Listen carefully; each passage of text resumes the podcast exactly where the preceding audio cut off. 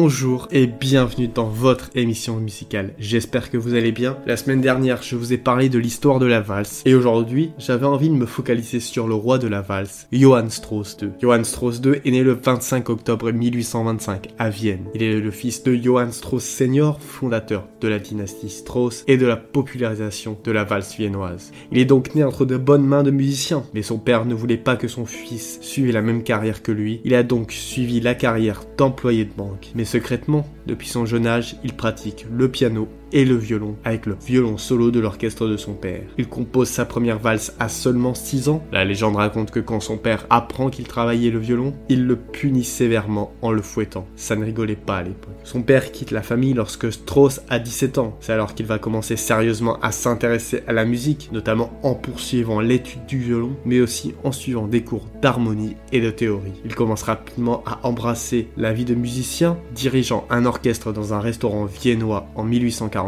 alors qu'il n'était encore qu'un adolescent. Avec son orchestre, il se produisent au casino Domayer à Yetzing et présente ses premières véritables compositions, dont la valse Épigramme.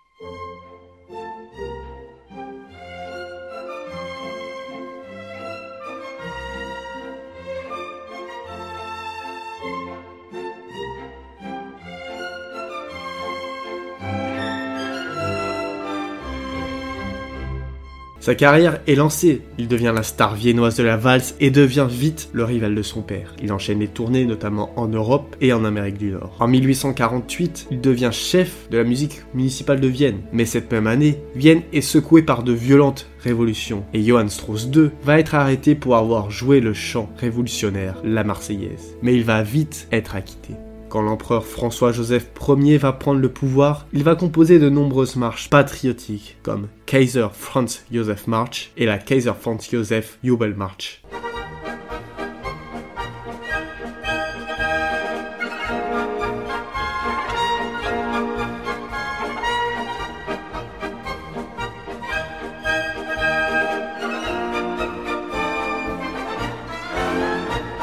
Et plus on avance dans le temps, plus la réputation du jeune Johann dépasse celle de son illustre père et devient un des compositeurs phares de l'Europe. Il va visiter les grandes capitales européennes, mais aussi sur le nouveau continent américain, à New York, où il va présenter en avant-première une grande valse, et certainement sa grande valse la plus connue, le Beau Danube bleu, et qui déjà à l'époque va connaître un succès en 1867, qui pour l'info, elle sera bissée pour sa première fois.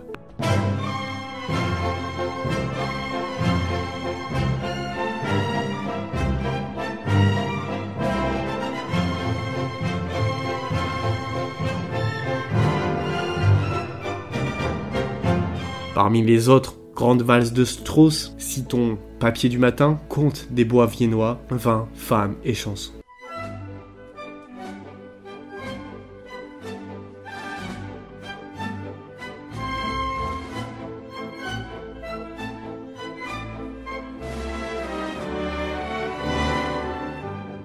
Et c'est aussi dans ces années 1860 qu'il épouse Henriette Treves en 1862 lors d'une tournée en Russie. Mais il abandonne très vite la direction quelques années plus tard pour se consacrer à l'écriture et confiant son orchestre à ses frères Joseph et Édouard. Il se concentre sur les valses, mais aussi sur les opérettes viennoises qui lui apporteront encore plus de succès que les valses, avec notamment Indigo und die Wirtschrauber, Indigo et les 40 voleurs en 1871, et Die Fledermaus en 1874, La chauve-souris, qui va vite devenir son opérette la plus célèbre.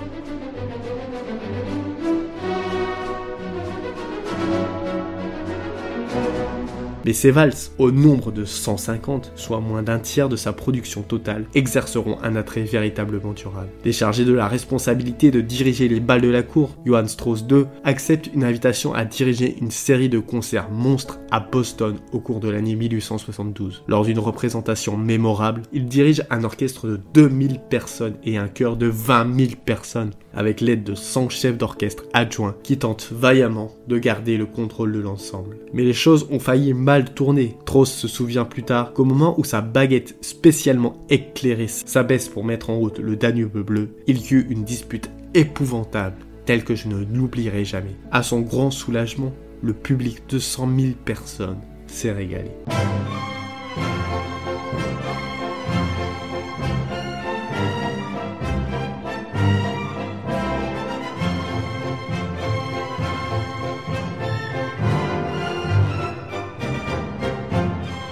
Malheureusement, Henriette meurt en 1878. Il va enchaîner les relations pour essayer de l'oublier. Il va sortir quelque temps avec l'actrice Angelika Dietrich, puis la veuve Adele Dutch en 1880, qui va être son plus grand soutien et qui lui permet d'écrire ses dernières grandes œuvres, Waldmeister, La Marche de l'Empereur et son opérette, Le Baron de Sigane.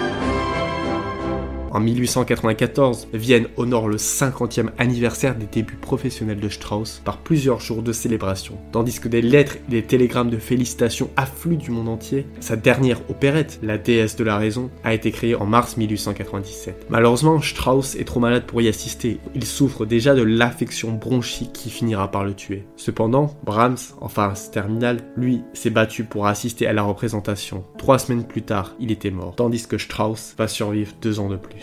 Il va mourir d'une pneumonie en 1899 à 73 ans. Il continue d'être joué de nos jours, principalement au concert du Nouvel An de Vienne, en compagnie de son père et de ses frères. Voilà, c'était tout pour cet épisode sur Johann Strauss 2, dit le roi de la valse. J'espère qu'il vous a plu. Comme d'habitude, n'hésitez pas à le partager, c'est le meilleur moyen d'aider la chaîne. En attendant, moi je vous dis à lundi pour un nouvel épisode.